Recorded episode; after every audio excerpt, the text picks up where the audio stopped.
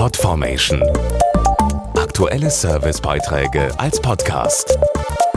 Regelmäßige Infos und Tipps aus den Bereichen Gesundheit und Ernährung. Am 16. Juni ist Tag des Cholesterins. Er macht darauf aufmerksam, dass ein erhöhter Cholesterinspiegel ein Risikofaktor für Herz-Kreislauf-Erkrankungen ist. Deshalb ist es wichtig, seine eigenen Werte zu kennen und diese regelmäßig checken zu lassen.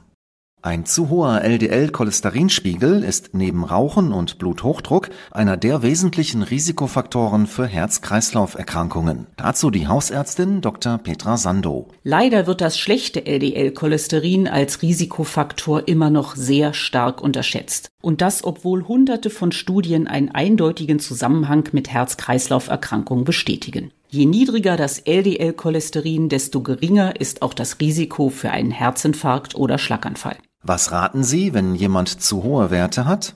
Im ersten Schritt ist es wichtig, den Lebensstil anzupassen. Gesunde Ernährung und Bewegung sind entscheidend. Darüber hinaus sollte auch immer eine ärztliche Beratung in Anspruch genommen werden für eine ideale Behandlung. Außerdem gilt es, Stichwort Therapietreue, keinesfalls die Medikation selbstständig abzusetzen, sondern auch Folgerezepte einzulösen und Kontrolltermine wahrzunehmen. Sprechen Sie bei Unsicherheiten mit Ihrer Ärztin oder Ihrem Arzt und lassen Sie regelmäßig Ihren LDL-Cholesterinwert checken.